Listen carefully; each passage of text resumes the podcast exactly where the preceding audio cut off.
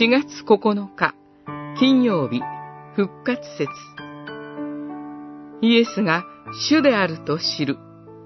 ヨハネによる福音書21章、1節から14節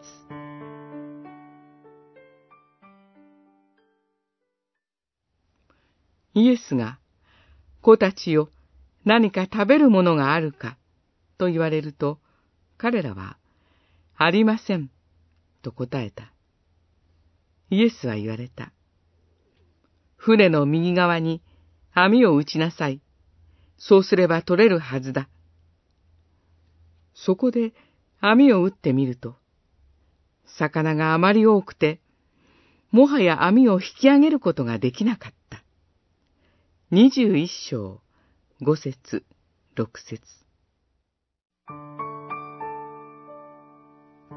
復活された主イエスは、繰り返し、何度も、ご自身を弟子たちに表されました。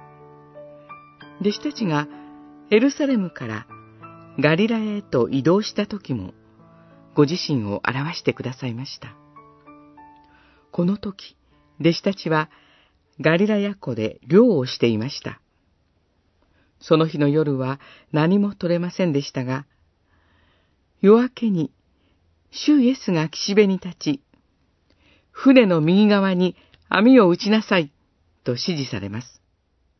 すると、驚くことに、大きな魚が153匹も取れたのです。夜通し働いても取れなかった魚が、主イエスの一声で大量となりました。これと同じようなことが以前にもありました。そうです。ペトロたちが初めて主イエスの弟子に召された時も、魚が大量となり、人間を取る漁師として弟子にされました。十字架の後、主イエスを失った悲しみと不安でいっぱいだった弟子たちの前に、主イエスは何度も現れ、最初に弟子とした時と同じ奇跡をもう一度見せて、主イエスと共に生きるところに希望と喜びがあると思い起こさせてくださいました。私たちがこの主イエスに支えられると知るとき、何度でも立ち上がりながら前に進んでいけるのです。